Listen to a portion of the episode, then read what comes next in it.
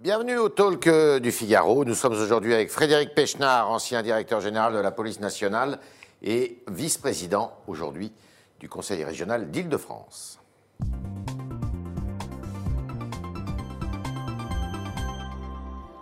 Bonjour Frédéric Pechnard. Bonjour Iftar. Alors, euh, vous êtes, je dirais, en plein dans le cœur du sujet, puisqu'il y a eu un attentat encore hier à, à Vienne. Je dis encore parce que en, Europe, donc à Vienne, en Autriche. Euh, donc il n'y a pas que la France, contrairement à ce qui a été beaucoup dit ces dernières semaines, qui est frappée par le terrorisme islamiste. Non, bien sûr. Alors, la France a été le pays d'Europe le plus touché depuis 1979, mais l'Allemagne a été extrêmement touchée, la Belgique, euh, euh, l'Angleterre, enfin bref, tous les pays européens ont été touchés, ou pratiquement tous les pays européens ont été touchés par le terrorisme islamique. Ce qui veut dire que ce n'est pas euh, parce que nous sommes un État laïque et que c'est inscrit dans notre Constitution, parce que nous sommes un pays qui a publié les caricatures de Mahomet, que euh, nous sommes plus touchés que les Enfin, que, que les islamistes n'en veulent qu'à la France. Alors les islamistes n'en veulent pas qu'à la France, ils en veulent beaucoup à la France parce que justement nous avons des positions qui sont relativement euh, fermes par rapport à, à d'autres pays euh, alentours. Ouais. Et ce qu'il faut bien comprendre, c'est que euh, euh, les islamistes, euh, ils, veulent nous, ils nous font la guerre. Ça, Ouais. c'est quelque chose euh, que tout le monde a bien compris et qui est répété. Mais c'est une guerre de conquête. C'est pas une guerre défensive, c'est pas une guerre pour vivre tranquillement chez eux, c'est une guerre de conquête. Donc bien sûr, ils touchent la France, mais ils veulent aussi toucher toute l'Europe. Le but de, de l'islam politique, c'est de faire en sorte euh, d'instaurer le califat sur l'ensemble de la terre et la charia sur l'ensemble de la terre et bien sûr en Europe. Donc ça change absolument notre façon de voir les choses. Nous, ne sommes, nous sommes dans une guerre où les gens nous agressent. C'est Ouais. une guerre de conquête, je le répète, hein, c'est parce que je crois que c'est- c'est important qu'on le comprenne. Ce qui fait que tous nos petits reculs ne servent à rien. Puisque, au contraire, à chaque fois qu'on recule, eh bien, ils prennent une position. Voilà. Donc ça, c'est important psychologiquement parce que ça signifie qu'il ne faut pas avoir une attitude munichoise. hein. Ouais. Le Rappelons-nous- renoncement. Rappelons-nous la célèbre phrase de Winston Churchill qui est parfaitement d'actualité après Munich en 1938. Vous avez Ouais. eu à choisir entre la guerre et le déshonneur. Vous avez choisi le déshonneur et vous aurez la, guerre. guerre. Voilà. D'accord. Nous aurons la guerre. D'accord. Et alors, euh, il y en a qui vont très loin. euh, dans la classe politique française, Nicolas Dupont-Aignan, ce matin, parle de, de ces gens-là veulent installer la guerre civile. Nous aurons la guerre civile, dit-il. Ben, Nous aurons la guerre. Alors elle sera civile, elle sera internationale, elle sera Ouais. à la fois à l'intérieur et à l'extérieur de nos frontières. On voit bien d'ailleurs que euh, actuellement la France se bat à la fois avec nos forces de sécurité intérieure à l'intérieur de nos frontières et également à l'extérieur. J'entendais le ministre de la Défense dire que le- le- euh, les forces françaises, et notamment Ouais. Barkhane et les forces spéciales, avaient euh, neutralisé une cinquantaine de, de terroristes dans le nord du. Mali, djihadistes dans le nord du Mali. Voilà, donc on voit bien que la, la différence entre l'intérieur et l'extérieur euh, n'a plus beaucoup de sens aujourd'hui. Il faut soutenir cette euh, offensive, enfin cette présence française en Afrique sahélienne? Oui, bien sûr. Alors c'est compliqué. On savait en y allant en 2013 euh, que le problème euh, des, des- des opérations extérieures, c'est pas tellement de les mener, c'est après comment on fait pour en pour en ressortir, et on savait que ce serait long, bah, c'est long, euh, mais je ne vois pas comment aujourd'hui on pourrait se passer d'une présence militaire française dans ce secteur de l'Afrique. L'Afrique, c'est un continent qui est très proche de nous, à la fois en termes, en termes de kilomètres, hein, il y, a- la Méditerranée à traverser, et puis euh, bien sûr en, en termes d'histoire, c'est-à-dire qu'il y a beaucoup de Français qui euh, habitent toujours en Afrique, il y a beaucoup d'intérêts français et beaucoup d'allers et retours, il y a beaucoup de communautés africaines qui sont implantées sur le territoire national. Alors, ce qu'on sait de- des assaillants de, de Vienne, enfin, au moins de celui qui est mort, euh, avec des armes lourdes, hein, ils sont euh, apparemment, ce sont plusieurs individus qui, sont, qui ont pénétré dans le cœur de Vienne. Euh, on sait que celui qui est décédé, celui qui est mort, sous les balles de la police, c'est un ressortissant d'origine peut-être kosovare ou albanaise, de Macédoine du Nord en tous les cas, qui avait la double nationalité autrichienne. Est-ce qu'il y a une filière albanaise, on va dire, pour faire vite, euh, du terrorisme en Europe? Bah, albanaise, je, ne sais pas, mais en tout cas, le Kosovo a été euh, une terre de djihad. Donc il y a un certain nombre. la, première terre de djihad du, terrorisme moderne, sunnite, c'est. On, on- date généralement le départ du terrorisme moderne sunnite en 1979. La guerre d'Afghanistan contre l'URSS. C'est là où s'est fondé Al-Qaïda, où il y a eu les, les, matrices djihadistes. Et puis après, le djihad, il a essaimé. Il a essaimé en Algérie avec le GIA. Il a essaimé, bien sûr, en ex-Yougoslavie avec notamment le Kosovo. et là, vous avez eu euh, des, des, gens, et notamment des Français, qui sont partis se battre, hein, que ce soit d'ailleurs euh, dans, dans, tous ces pays. Donc euh, oui, il y a une il y a une, une, filière, il y a des gens qui sont implantés là-bas et qui sont des islamistes, mais il y en a partout partout. Et euh, ne, simplifions pas les choses. On, voit bien d'ailleurs sur ce qui s'est passé en France. Eh bien, les, trois derniers attentats qu'il y a eu en, France, c'était euh, un, un Tunisien, un, Tchétchène, et le dernier pakistanais. était pakistanais. Et puis il y a eu un Afghan qui a été arrêté avec un couteau. Donc on voit bien que finalement, ça vient de partout. Et puis, si on veut bien se ressouvenir de quelques années avant, on avait un terrorisme euh, essentiellement endogène, avec mhm. donc des gens français, ou nés en France, ou vivant depuis longtemps en France. Donc on voit bien que ce terrorisme, il est multiforme, et il doit être pris dans, dans, dans, sa forme euh, complète. D'accord. Alors, euh, on a vu que là, c'était après les attentats en France, il y en a eu trois, comme vous l'avez rappelé, en quelques semaines, un attentat en Autriche, et là, on a vu le ton des dirigeants européens un petit peu changer, parce que justement, on pense à l'Allemagne, notamment Mme Angela Merkel, qui n'avait pas dit grand-chose finalement, somme toute, après les attentats de, Nice et, de Conflans-Sainte-Honorine, et là qui dit il faut que l'Europe fasse bloc après l'attentat de Vienne. Euh, L'Europe n'est vraiment pas à la hauteur du danger terroriste je, ne pense pas. Je pense que euh, l'Europe a progressé de manière euh, très importante en termes de sécurité intérieure. C'est-à-dire que les échanges entre polices européennes et les échanges entre services de renseignement européens ont euh, vraiment euh, progressé au cours de ces 15-20 dernières années. Vous, vous, avez assisté à ça vous, Oui, absolument. L'Europe de la défense, c'est quelque chose qui fonctionne mal. On voit bien qu'en Europe, finalement, surtout depuis le départ des Anglais, bah, il y a une seule armée qui s'investit vraiment, c'est l'armée française. Donc là, euh, je, serais militaire, j'aurais un petit peu l'impression de, travailler seul dans mon coin au profit de toute l'Europe, mais sans être vraiment aidé. Dans le domaine de la sécurité intérieure, c'est pas vrai. Mhm. beaucoup de choses ont été faites et les choses se sont améliorées. Alors après, elles peuvent toujours être meilleures, bien sûr, mais objectivement, euh, le travail qui est euh, fait, euh, je vous donne un exemple, les équipes communes d'enquête, ce qui mhm. était impossible il y a encore 20 ans, eh aujourd'hui, il y a un attentat, je pense par exemple à l'attentat du Bataclan, immédiatement, il y a une équipe commune d'enquête qui se met en place avec les Belges, et il y a des échanges de données en temps réel, comme si c'était comme si c'était des policiers de Lille, vous voyez ce que je veux dire Oui, d'accord. Donc, au niveau de l'Europe, les choses ont ont bien évolué dans le bon sens. Après, au niveau politique, c'est un petit peu différent. Alors, oui, qu'est-ce qu'il faut faire eh ben, Je crois qu'il faut une, il faut une volonté très forte politique. Il faut d'abord une prise de conscience de l'ensemble des pays européens, mhm. et, tout le monde n'est pas au même niveau. Euh, je, vous l'ai dit en commençant, nous sommes le pays qui a été le plus touché par le terrorisme islamique. Nous ne sommes pas les seuls, loin de là, mais quand même le plus touché. Et malgré ça, et malgré ça, de temps en temps, on a encore des voix dissonantes. Il faut avoir une volonté politique. Euh, par pays, mais globalement en Europe, extrêmement forte pour combattre le terrorisme, pour bien comprendre que le terrorisme islamique euh, nous fait une guerre qui est une guerre de conquête et qu'il faut que l'on se défende. Nous sommes dans la position euh, de l'attaquer et nous devons nous défendre. Oui. Alors comment on fait pour se défendre? Parce qu'on voit qu'il y a énormément de dispositions qui sont présentées au Parlement européen, comme le fameux PNR, c'est-à-dire ce fichier sur les vols aériens. Et on voit que des gens qui ont plutôt une forte voix dans leur pays, comme euh, Mme Le Pen en, France avec le Rassemblement national, bah, ne votent pas au Parlement de, Strasbourg ce fameux PNR. Comment ça? Mais ça va même plus loin que ça. Euh, moi, j'ai entendu euh, mille fois les gens du Rassemblement national expliquer que les passoires de la France et de les frontières pardon, de la France et de l'Europe étaient des passoires. Mhm. Mais quand le Parlement européen a voté une augmentation du budget de Frontex, Frontex étant l'agence européenne qui contrôle les frontières. Il y a Europol mhm. euh, comme agence européenne et il y a Frontex, avec notamment euh, l'idée de recruter 10 000 gardes frontières de plus que ce qu'on a. Le Rassemblement national a voté contre. Et pourquoi? Et, et, à la région, euh, à la région Île-de-France, à chaque fois que j'ai présenté quelque chose pour améliorer la sécurité, Valérie Pécresse a fait beaucoup pour la sécurité en Île-de-France. On n'est pas acteur de la sécurité, mais on, est, on aide, on aide l'État, on aide les communes, etc. Le Rassemblement national a toujours voté ou contre ou s'est abstenu. Comment vous expliquez ça?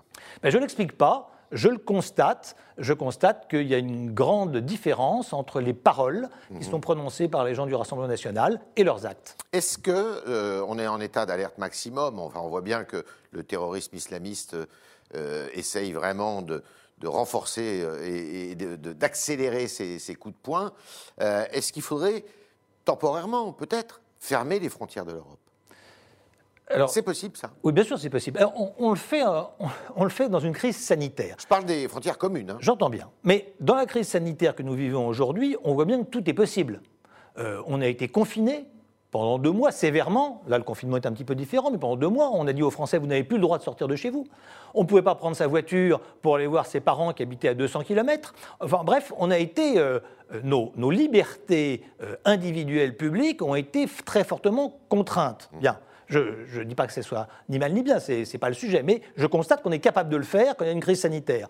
Pourquoi on n'est pas capable de le faire quand il y a une crise politique ou une crise de terrorisme qui est aussi, aussi importante? Moi, je, suis tout de même assez stupéfait de voir que euh, un mois après euh, le premier attentat, quand on a dit qu'on allait expulser des étrangers radicalisés, c'est-à-dire que vous avez des, gens en France qui sont étrangers, certains en situation irrégulière, d'autres pas, euh, qui prône pour des certain nombre d'imams la haine, euh, la violence, l'inégalité homme-femme, etc.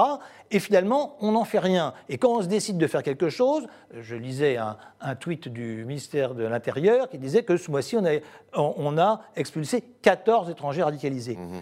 Pourquoi on n'arrive pas à en expulser plus? Parce que les pays d'origine refusent de les récupérer. Là aussi, on voit bien qu'il y a un bras de fer à faire avec eux. Si on a la volonté politique, on devrait pouvoir y arriver. Vous avez en France un fichier des radicalisés. Un radicalisé, qu'est-ce que c'est? C'est quelqu'un qui met la loi religieuse au-dessus de la loi de la République.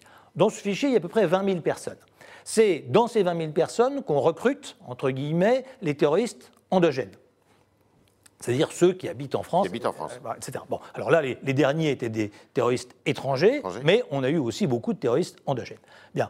Sur ces 20 000 personnes, il y en a 8 000 qui sont suivis par les services de renseignement euh, en France. Sur ces 20 000 personnes, il y a 4 000 étrangers. Mhm.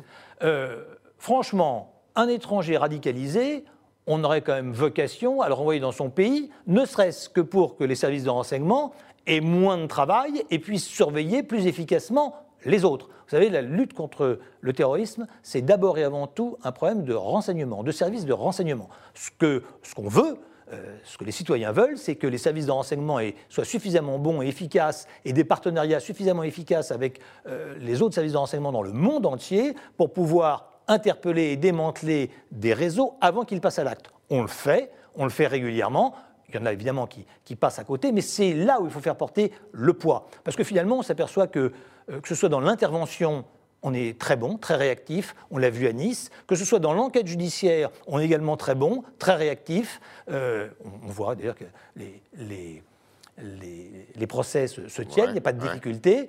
Là où on peut encore s'améliorer, c'est probablement au niveau du renseignement. C'est là où il faut vraiment faire porter le maximum euh, d'aide et d'impact. Alors, on le voit, le, jeune, parce qu'il était très jeune, le terroriste de, de Vienne, en Autriche, il était euh, d'origine des Balkans. Il, est, il, a aussi, il aurait aussi la nationalité autrichienne. Est-ce que, euh, c'est un débat qui a eu lieu en France il y a quelques années, est-ce que vous êtes favorable à la déchéance de cette nationalité pour ce type d'individu? Oui. Oui Et il faudrait que ça soit européen De préférence, de la même façon qu'il faudrait impérativement que les, les flux migratoires soient contrôlés au niveau européen, qu'il y ait une politique européenne de l'asile sur les trois derniers terroristes. Il n'y a pas de politique européenne de l'asile aujourd'hui. Alors, il y en a quand même un petit peu. C'est-à-dire que quelqu'un qui est refusé dans un pays, normalement, il ne doit pas pouvoir être accepté dans un autre pays. Mais les choses ne sont pas si simples que ça. Et je crois qu'il faut, il faut y faire très attention. On voit bien que les trois derniers terroristes euh, en France, ce qui s'est passé, nous avions deux étrangers en situation irrégulière et un réfugié politique. C'est-à-dire des gens qui avaient réussi à contourner finalement notre système pour être présents sur le territoire national alors qu'ils n'auraient pas dû y être, d'une façon ou d'une autre. Et, c'est probablement euh, ça qu'il faut euh, verrouiller de manière plus efficace. Donc vous plaidez pour un droit d'asile européen et pour un dispositif de déchéance de nationalité qui pourrait être européen en, tout cas, avant de parler de déchéance de nationalité, je ne suis pas hostile a priori, à partir du moment où les gens ont une double nationalité, bien sûr. Euh, déjà, soyons capables de renvoyer dans leur pays des étrangers dont nous ne voulons pas. Voilà, Ça serait déjà un pas extrêmement important. Et je pense notamment eh bien, aux étrangers. Aujourd'hui, vous avez 23% d'étrangers qui sont euh, en prison. Un certain nombre de ces étrangers l'ont été euh, pour des actes de terrorisme. Euh, je ne vois pas au nom de quoi on garderait ces gens sur le territoire national à l'issue de leur peine. Alors, en France, il y a un projet sur la laïcité qui est en, en gestation. Normalement, on devrait en connaître les grandes lignes le 9 décembre. si vous étiez député, vous le voteriez, ce projet? Je ne peux pas vous le dire euh, à partir du moment où je ne le connais pas. Sur le principe, je trouve que c'est bien, incontestablement. On voit bien qu'on a des, on, a des trous dans notre raquette. Mhm. Autant on est très efficace, on peut le dire, sur les actes de terrorisme, en, tout cas en, termes législatifs. On, a, on a un système avec le parquet national antiterroriste, avec les juges antiterroristes, avec euh, les spécialistes de la police judiciaire et de la DGSI. Euh, on a un une, organisation judiciaire qui est euh, tout à fait convenable, et on voit bien d'ailleurs que les peines suivent. C'est-à-dire que systématiquement, que ce soit le tribunal correctionnel ou la cour d'assises spéciale, euh, condamnent à des peines qui sont des peines sévères. Donc, sur la lutte contre le terrorisme, on a à peu près tout ce qu'il faut. Par contre, euh, on a euh, dans la zone grise, si j'ose dire, de la radicalisation, de, euh, de, de, certain nombre de prêches, etc., où commence la liberté d'expression, où finit le début du terrorisme, on, on, voit bien qu'on aurait besoin d'avoir plus d'aide législative. C'est dans ce cadre-là qu'il y aura, je pense, cette loi. Donc, sur le principe de la loi, j'y suis très favorable. Après, euh, je si j'étais député, je voterais en fonction de ce qu'il y a dedans. Si c'est une déclaration de bonnes intentions et qu'il n'y a rien du tout, c'est pas très intéressant. Si au contraire, il y a des, un certain nombre euh, de dispositions un, petit peu fortes, ça peut être intéressant de le voter. On est avec Frédéric Pechnard ce matin, euh, ancien directeur général de la police nationale et qui est aussi vice-président du Conseil régional d'Île-de-France. Et on continue avec vos questions, chers internautes, et, et Romane Boucher qui les pose pour vous ce matin.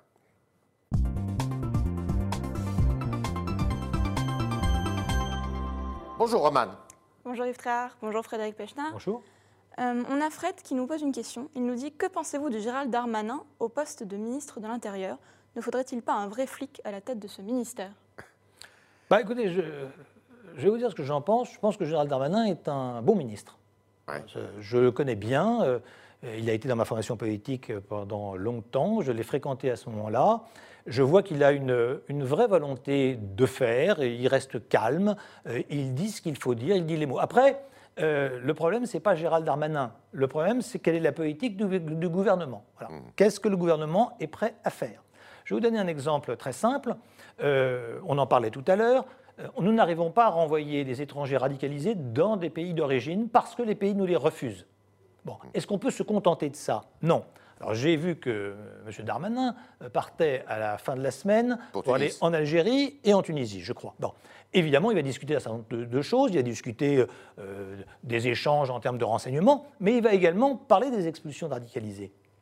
Moi, je prétends que si, si, un pays refuse de récupérer ses ressortissants radicalisés dont nous ne voulons plus en France, alors à ce moment-là, on peut instaurer une forme de réciprocité en ne donnant pas de visa, par exemple, mmh. ou moins de visa. Bon, ça, c'est quelque chose euh, que le gouvernement français s'est pour l'instant refusé à faire. Je crois que c'est quelque chose qu'il faudra faire par l'avenir. Et donc, nous verrons quelle sera la posture de Gérald Darmanin et quel est son poids au sein du gouvernement pour imposer euh, ce type de décision. C'est un peu compliqué avec des pays comme la Tunisie et l'Algérie qui ont une histoire commune avec nous. Et c'est pour ça que c'est parfois aussi. Euh, et il y a des flux euh, je dirais, mais bien sûr, mais il pas, de, déplacements qui sont importants. Il n'est pas question de remettre en cause notre histoire commune, de balayer le passé. Il est question de savoir de ce qu'on veut aujourd'hui. Voilà, on est en guerre ou on ne l'est pas. On est attaqué ou on ne l'est pas. Moi, j'entends, j'entends, je vois qu'on est attaqué, qu'on est en guerre, que le terrorisme islamique mène une guerre de conquête contre nous, la France, et contre nous en Europe, et plus vraisemblablement d'ailleurs dans le monde. On le voit aussi en, Afrique, en hein. Afrique, où, les, les choses sont bien, bien plus grave encore que ce qui se passe sur le continent euh, européen. Euh, et, ben, il faut savoir quelle réponse on est capable d'apporter. Voilà, c'est ça qui est important. Roman, oui, pardon. Non, et pour revenir à, la question, est-ce qu'il ne faudrait pas un flic au, ministère de l'Intérieur. Voilà, je ne prends pas ça pour moi, bien sûr, hein, mais je pense qu'un bon ministre, n'est pas forcément un bon technicien. Les deux plus grands ministres de l'Intérieur qu'on a eus depuis 30 ans, c'est incontestablement Nicolas Sarkozy et Pierre Jox, un à droite, un à gauche. Ni l'un ni l'autre étaient des policiers, mais c'était des hommes d'État je crois que la France a besoin d'hommes d'État et objectivement, on en manque aujourd'hui. Autre question. Grégoire nous demande la police a-t-elle les moyens de riposter face à tous les événements que nous subissons actuellement Attentats, insécurité, Covid, etc. Alors il faut reconnaître que euh, jusqu'à présent, euh, la police française a été réellement exemplaire. Et c'est l'occasion pour moi, euh, cette question est l'occasion pour moi de rendre hommage à la police française. C'est un métier qui a toujours été difficile, c'est un métier que j'ai exercé avec passion pendant 30 ans. Force est de constater que depuis 5 ans, c'est devenu encore plus difficile. 150 000 policiers en France. Hein. 150 000 policiers. C'est-à-dire qu'effectivement, vous l'avez très justement dit, on a les attentats depuis 2015 qui ont qui sont en explosion. Si vous prenez euh, un mot sur euh, un travail remarquable fait par la Fondapol, la Fondation pour l'innovation politique, les, terroristes, euh, les attentats terroristes dans le monde. De 1979, date du début de la guerre d'Afghanistan contre l'URSS, à 2019, 40 ans d'attentats. 33 000 attentats dans le, dans le monde, 167 000 morts. Mais si vous prenez la période 2013-2019, donc les six dernières années, c'est deux tiers des attentats et trois quarts des morts. Donc on voit bien que ça est dû probablement aussi à, Daesh, bien sûr, et à d'autres mm. causes, mais il y a une explosion des attentats et donc une pression d'autant plus forte euh, sur la police euh, française. Mm. Après, nous avons eu euh, un phénomène que je n'ai jamais connu, moi, comme policier, qui est le phénomène des Gilets jaunes, avec des violences absolument incroyables contre les policiers et qui ont duré pendant 18 mois, qui ont mis la police à genoux. Et enfin, pareil, quelque chose, une crise sanitaire que nous n'avons pas connue depuis bah, depuis la grippe espagnole, hein, pratiquement, c'est-à-dire euh, entre 50 et 100 millions de morts entre 1918 et 1920. Bon, on n'en est pas là, hein, fort heureusement, mais enfin, c'est quand même une vraie crise sanitaire. On n'avait pas connu ça depuis longtemps, et la police, c'est une fois de plus en première ligne. Donc nous avons des policiers qui sont euh, inquiets, qui sont déstabilisés, euh, qui sont épuisés, qui tiennent, envers et contre tout, mais j'ai coutume de dire que la police et la gendarmerie, dans une démocratie, c'est le dernier rempart, et il ne faut pas que ce rempart s'écroule, donc il faut, il faut qu'on soutienne et qu'on aide notre police. Nous, ça veut dire nous les citoyens, nous les politiques, et que euh, la police et la gendarmerie aient vraiment l'impression que la, la totalité du pays est derrière eux, parce qu'on a besoin d'eux. Est-ce que cette police souffre d'un excès de bureaucratie? C'est souvent le reproche qu'on fait aussi, hein, c'est qu'il n'y a pas assez d'hommes sur le terrain, assez d'hommes dans l'action et beaucoup euh, dans la gestion. Alors après, euh, après euh, vous connaissez ça par cœur. Oui. après, réinvitez-moi et donnez-moi deux ou trois heures pour que je vous explique. Voilà, je, pense effectivement qu'il y a des réformes structurelles qui seraient importantes à mettre en œuvre. L'une d'entre elles, par exemple, il y a trois corps dans la police nationale, et on voit bien que ces corps euh, euh, se marchent un peu les uns sur les autres. Euh, le premier corps, celui des gardiens de la paix, a un plafond de verre parce que les officiers prennent les postes de chef de groupe. Les commissaires n'ont plus des postes opérationnels en sortie d'école, ce qui fait qu'on peut leur avoir reproché à un certain moment d'être déconnectés du terrain. Donc il faut probablement réorganiser un petit peu tout ça. Moi j'ai toujours plaidé, quand j'étais directeur général de la police, je le pensais euh, déjà, je, vais essayer de le vendre à mes ministres successifs. Je l'ai écrit dans le livre que j'ai sorti, D'être un jeune flic, il y a maintenant un peu plus d'un an. Je crois qu'il faut n'avoir que deux corps dans la police voire un, enfin en tout cas dans un premier temps euh, deux corps dans la police. Alors euh, c'est un exemple parmi d'autres, hein. je pourrais vous en donner dix autres, mais je pense effectivement que la police doit être réformée en profondeur. Dernière question, Roman. À propos des attentats, Jean nous demande le tueur de Nice avait été repéré par les autorités italiennes. Comment a-t-on pu le laisser en liberté en France? Ben, C'est une bonne question, c'est parce qu'on ne tient pas la frontière. Mmh. C'est-à-dire que le tueur de Nice, il faut, voir les choses à l'envers. Quand il est arrivé à Lampedusa, il est arrivé avec beaucoup d'autres personnes. Mmh. Bien, vous avez plusieurs possibilités. Soit ils sont interpellés, remis dans des bateaux et réexpédiés de l'autre côté de la Méditerranée, ce qui ne se fait pas. Soit on les accueille, et une fois qu'on les accueille, ils sont sur le territoire italien, les Italiens leur donnent un sauf-conduit, et puis après, ben, ils font ce qu'ils veulent. Et puis ils passent la frontière, frontière qu'on contrôle peu ou mal, et donc assez, assez facilement, je veux dire, il arrive dans une espèce de, de, de, flot euh, d'immigrés, si vous voulez, et il se retrouve là. Voilà, donc si, tu, si on ne contrôle pas les frontières, c'est pas anormal que les gens passent facilement. Voilà. Alors déjà, si on les contrôle, il y, a toujours des trous dans la raquette. Le, zéro risque, c'est quelque chose qui est impossible. Et il n'est pas question d'ailleurs d'interdire euh, aux étrangers de venir en France. Ce n'est pas du tout le sujet. Le sujet, c'est quand même de mieux contrôler, parce que si on contrôle mieux, eh bien, euh, euh, peut-être que sur les terroristes qui passent, on en aurait été quelques-uns, on aurait évité quelques autres drames.